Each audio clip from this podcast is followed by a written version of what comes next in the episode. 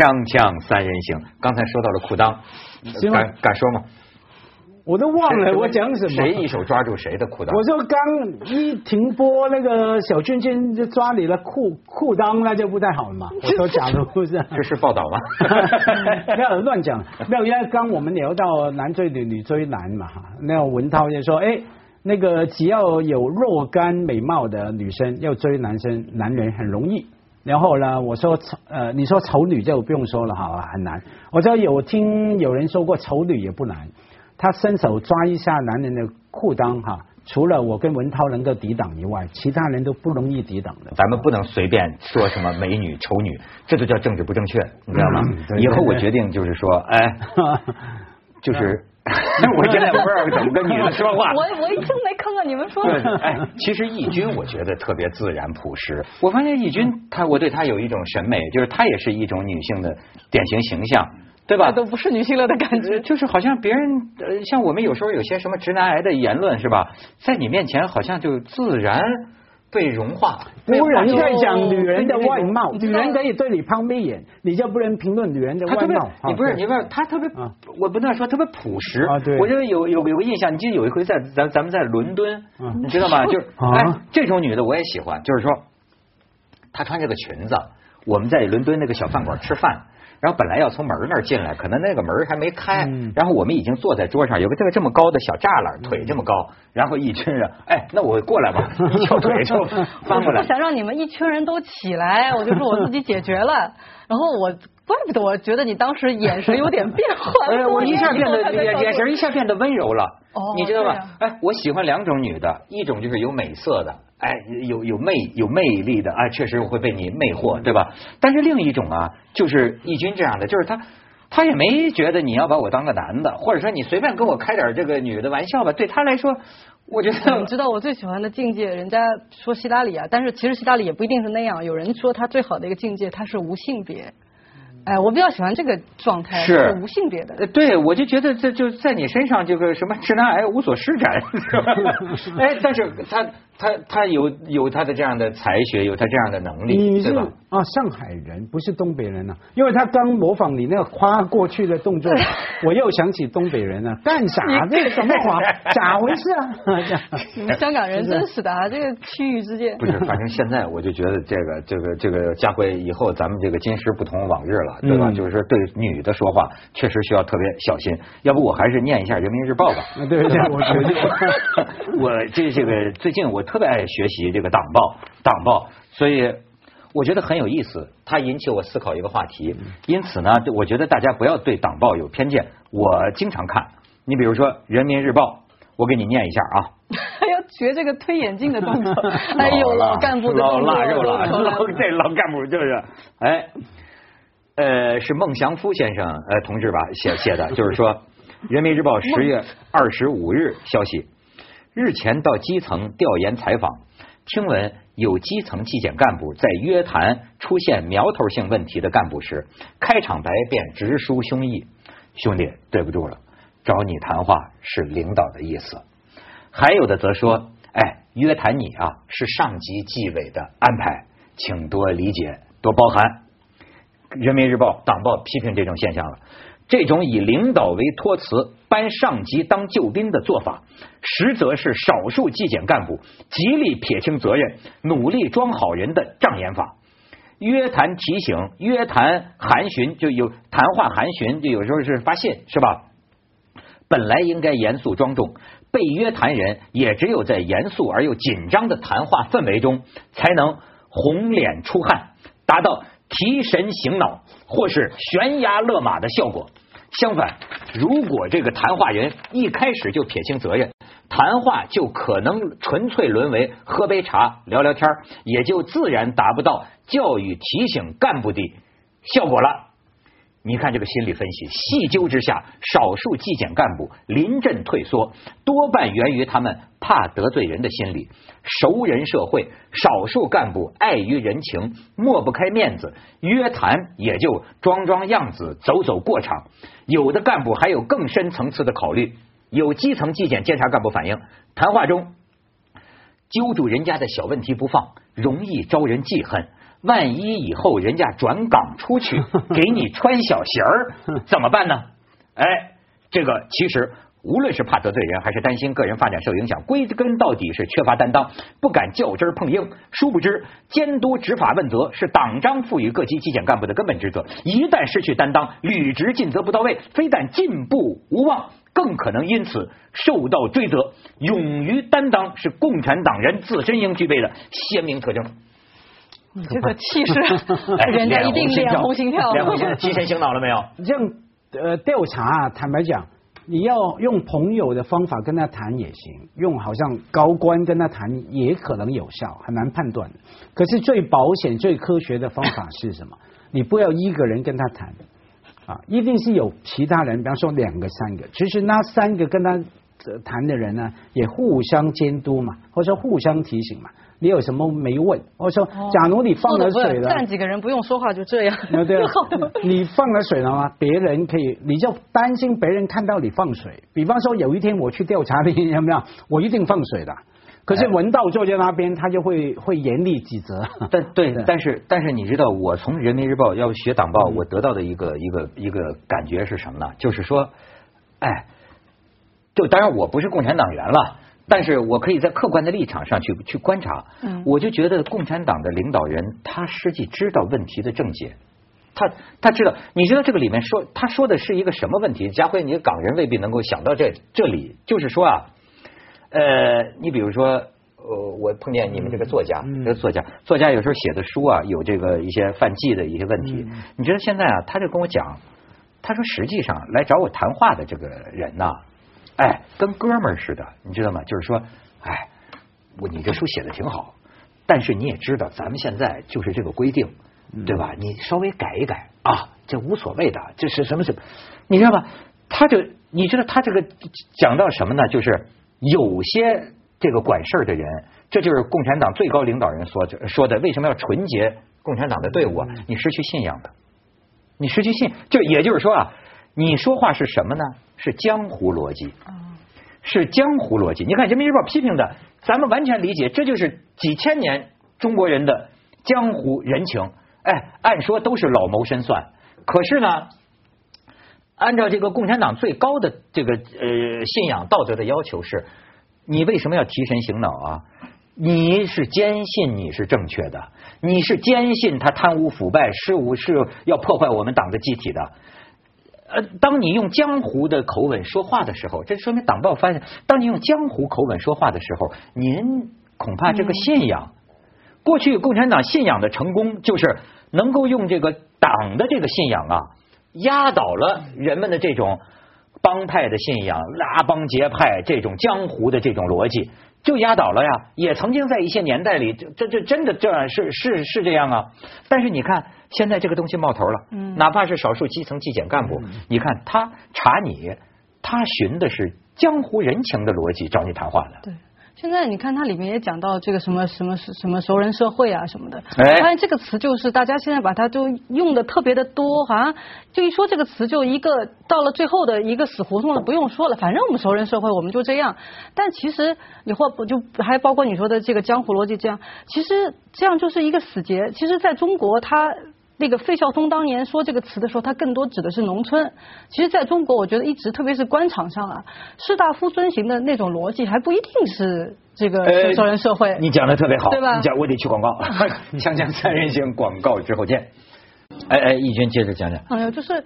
其实当时就是，特别是儒，就是遵遵循这个儒教的这个士大夫，他们一直认为法其实是高于王的。他们觉得，其实任何一个王他是做不到真正的人，这个治人他们是做不到的。尽管有些人会有一些就是惠于民的一些小的政策，但是他其实内心没有真正做到人。他说，如果你真要做到圣王，你自己就是圣，那么你可以是法律。那其实一般人是做不到。那么其实过去的这个士大夫，他其实有点像就是古罗马议会里面那些那个就是那个那个长老那个。元老不断的在提醒这个凯，就是这个凯撒，其实你做的有，你还是有不对的。其实就说过去的官场上也一直有一个高于这个领导的这么一个东西在那里，有个最高的一个准则。就包括我其实讲的更通俗一点，就我我小时候喜欢看那种那个什么古装那个电视剧之类的哈，你发现没有？他们去打仗的时候，明明是我要去讨伐你，我要抢你的就是这呃这个地盘，他那个前面竖的大旗叫替天行道，对不对？什么字？他哎，古人为什么要说替天行道？他觉得是有一个天，有一个天是什么？就是英文。叫 justice 嘛，正义嘛，其实说我是替这个天去来践行这个正义，哎，那我就自己觉得特别有正气。那这个纪检干部也是啊，他们的洗脑工作就是没有做好，培训没做好，应该先关起来，就是告诉你们，你们做的事情是正义的，一出来去讲话就说啊，哥们儿兄弟，今天我来替天行道，你不觉得脖子都硬了吗？哎，他有一个高于。所谓上面要怎么说的这么一个东西，呃，对，可是操作起来不容易嘛。不管我怎么样受到哈，先告诉我这是一个 mandate 天命所在，我有信仰，党的信仰，我来跟你聊，他还是文涛啊，还是我合作了十多年的哥们啊。还是会有这种这种感情的矛矛盾在啊，所以还是要要需要用制度来来来来做好准备嘛。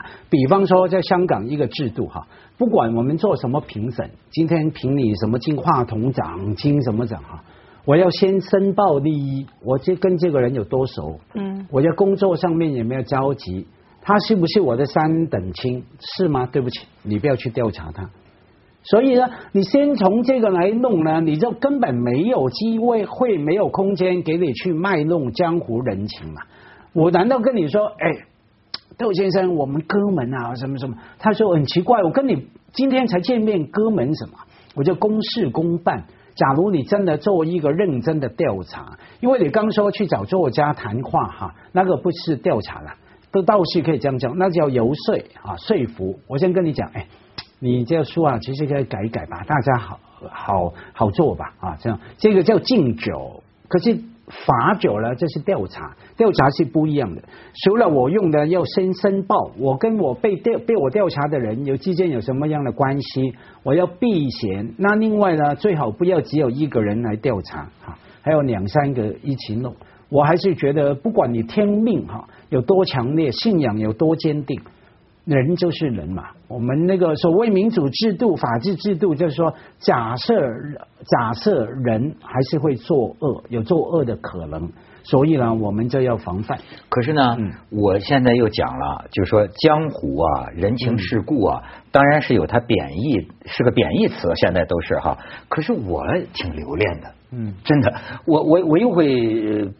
我我以我一个中国人呐，我听到人情世故这几个字啊，我现在觉得很温暖。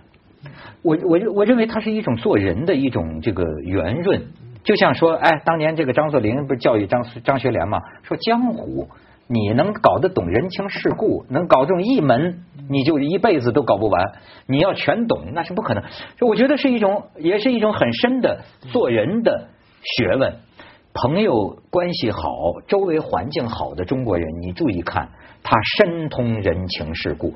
人情世故啊，不是一个坑别人，自己占便宜。人情世故，甚至有的时候啊，是舍己为人。嗯，你看那些成功的很多成功者，我发现他他的人际关系为什么很成功啊？他把朋友的事当成他自己的事办。就我我我是举一个很简单的例子，包括一些很微妙的东西，你明白吗？今天你来帮我一个忙，你比如要叫我说今天少数吧，个别吧，年轻人，我就觉得在这方面锻炼不够，有时候做人呢显得像个白眼狼，就是你不你不不懂这个做人呐，做做人你要懂得感恩的，对吗？做要咱们朋友要讲究义气的，或者你欠别人的可能是要加倍去偿还，人是应该有这样的一，我觉得这都是江湖。这都是，可是这是悲剧在于说，这个像打乒乓球。啊，我今天吃亏给你，是因为想着有一天可能我求你哈，然后我求你的那一天，我假设期待你会回报，那要打乒乓球一样有来有往才行。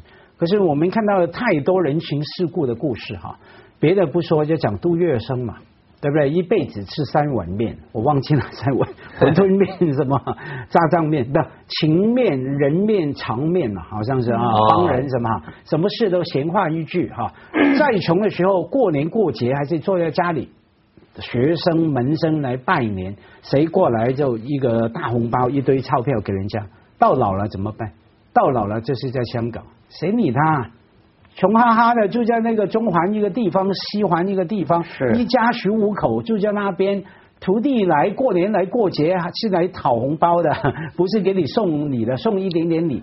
蒋介石当然更不理你嘛，是所以杜月笙才留下名言嘛，对不对？我不去台湾，我们这种人就像什么尿夜壶，夜壶啊，尿的时候尿一尿，尿完了就没用，丢进床床床底，还嫌你脏，嫌你臭。对，所以呢，当你。人情世故，你怎么跑江湖？最感慨是说对方不懂得回报啊，我们才经常感慨，哎呀，没有江湖规矩，我做了好事你不回报我。啊。你不感恩呢？这个听着真的很悲凉。他人情世故运筹那么好，最后好像当你其实没有权利，别人对你们你没有利用价值的时候，也是都散了的。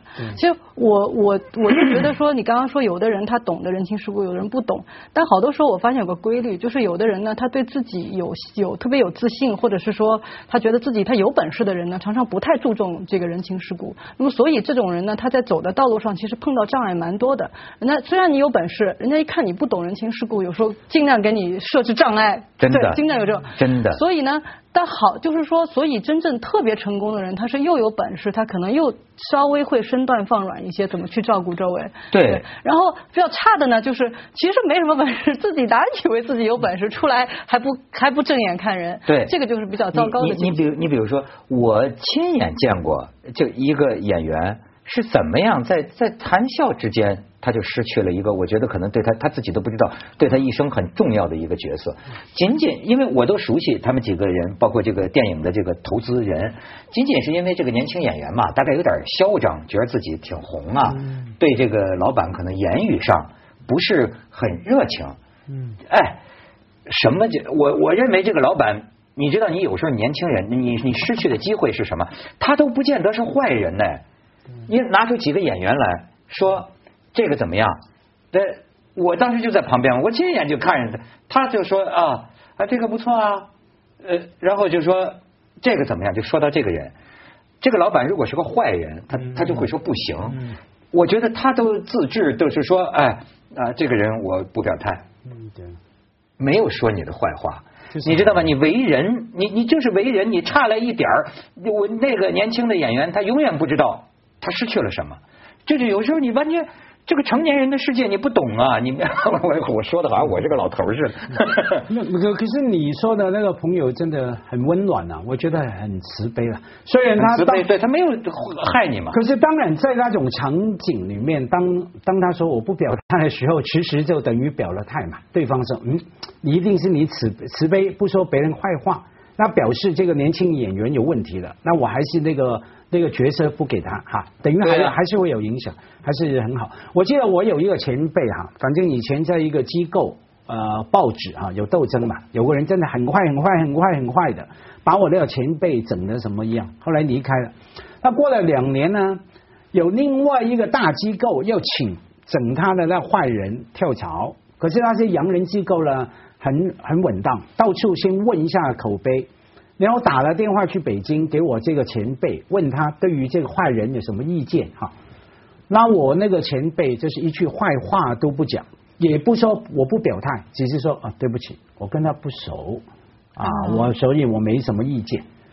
后来我知道这个事情呢，我问长辈嘛，我说哎呃先生你真是好啊啊，那为什么？我你不说他坏话了？假如是我，我我一定说他坏话嘛哈，也不是坏话，就把那事情讲出来嘛。然后我长辈就说一句说，很简单，我说了我睡不着嘛。我说了别人坏话，这这还是有有有有，这叫是慈悲嘛。慈悲慈悲，我觉得这种就是或者头上三尺有神明啊。咱们去下广告，锵锵三人行广告之后见。看南方人物周刊那天我给我们看一个香港有一个当年的石某 K 啊。的一个大佬叫胡须勇，过世了，对对对，过世了，然后这家伙几就多少人徒子徒孙的就给他给他送殡啊。然后呢，他生前呢，这个这个周周刊的记者就采访他，他就他就你看他就是说我们的那些老一套这些江湖人情世故，说今天的年轻人都不懂了。但是他说了一句话，他说今天的年轻人就是认实力。就是认实力，没有礼貌，没有尊敬，无所谓，就是实力。但是，我就从他这个话里，我就想这种老老 黑老大的这种最后的遗言，世界是不是这样更有效一些？就咱不用讲这些个伦常，这些扯扯，就是就跟国与国之间，你厉害你就话事，你我我怂就完蛋了。我我倒不觉得这样子，我觉得就是两个方面。你刚刚说现在年轻人都认实力，我倒是看到的很多年轻人上来是先认关系。以前有一就有一个实习生，以前有个实有个实习生，然后快要走了，我说那我跟你聊聊哈，我说你现在下面有什么打算？他说我准备先去建立一些关系。我说你呀，你刚出来，你做好了，大家自然就认得你，你的关系就会有。你怎么先去搞关系？我说这个到了吧，这个。但反过来，当你做到一定的程度，你不认识关系，其实也不好。我。我倒不觉得说你认知关系是一种很势利的东西。我现在常常可能也到了年纪了，我就换位思考。我就比如说，我前两天我到了一个地方，就是到了一个机构，就去一个洗手间，然后刚好呢碰见以前有一个有个人，其实就过去他一直对我也不太好的一个人，我们见面也也不说话。我一看他，我也就我也就没反应，我就去上洗手间。然后我在里面想了想了几秒钟，我想那个不行，我要出来跟他说话。然后我出来的时候，他已经也躲我就走了，但是我心里就很内疚。我觉得那一刻不是说我要跟他去搞关系，已经没什么关系可搞了。但是我觉得，如果我缓和的跟人家说一句话，大家彼此开开心心，就是好像我能给人家一种一点点小温暖吧，是，对吧？这个人情就就你刚才说，我不觉得那个年轻人是错的。嗯，确确实关系很重要啊，在他的发展道路上。但当然，他不要只搞关系，忽略了自己的实力。但是有关系很好。因为你们讲的可能是同一件事嘛。他搞关系，因为搞了关系，给了他实力嘛。比方说以前的那个什么黑老大哈，说以前的人啊，现在的人只看实力是吧？以前的人尊重老大，因为以前的老大就是实力嘛。我必须尊重你，你有实力，你才会给我实力，把你实力分给我。关系就是实力。但现在不一样嘛，现在有了手机，有了网络，我经常谈过好几次，人家研究美国的黑社会啊。有了手机之后，那些帮会都没了，就变成很散。我不需要靠你老大来统筹派这个地盘给我，我去卖毒品不需要了。我两三个小朋友有手机，我自己可以拿毒品分毒品，甚至可以网上从哥伦比亚买毒品来卖。我干嘛还还来尊重你哈？所以到最后我就是讲实力嘛。当然，你刚说那个故事很有意思，这叫跟你朋友啊什么还还还和关系。我突然想到，我呃不太相干的。我记得有一次我去一个地方，电梯门打开，我碰到谁啊？那个电影公司大老板周文怀哦，周文怀跟肖玉夫嘛，两个对头了嘛。以前他替肖玉夫打工哈，反正他也去那个机构去找一个朋友啊谈点事情。电梯门一打开，我看到他，我好开心啊！因为很喜欢看他的电影公司叫什么嘉禾嘛，嘉禾啊。嗯，开心，我就很热情，想跟跟他打关系。一开口说：“哎呀，周先生你好啊，我是你偶像。”哦，很尴尬，那周文怀就，你偶像，我也我也我也回不过来。我说：“你好你好，我是你偶像。”然后他也很有礼貌，很有很有修养，跟我握手。然后我说：“再见再见。”然后走，电梯门在我背后关起来了，我才想到我讲错话，很尴尬。我转身，他已经下电梯了，我就敲着电梯门喊：“对不起，我是说我是你粉丝，你是我偶像。” 很尴尬，那个事情我到现在耿耿于于于怀了。对啊，真的。对，其实好多时候这个人情就是，其实别人可能也都忘了，我们心里面自己过不去。呃，别人不会忘的，要小心。所有的人都是小心眼儿。我的体会就是，你对关于他人呐，最敏感的是自己受到的伤害。你这个话呀，这是相反，你要有很大的情商去了解你这个话说给人家。我那天就是碰见我，就我就到今天特别后悔的一个一个事儿，就反映了我这个一些不健康的思想。就有一个 不当年的同事，就是反正就是妻子过世了，我很多年没见到他，现在在飞机场碰见他，他说我我我我我我老婆去世了，因为我当时脑子在想着改航班的事儿，我竟然随口说，我 说那也不错，或者啊，我说的是那也不是坏事儿。哎呀，我后悔到今天，我说我怎么随口会说成这样？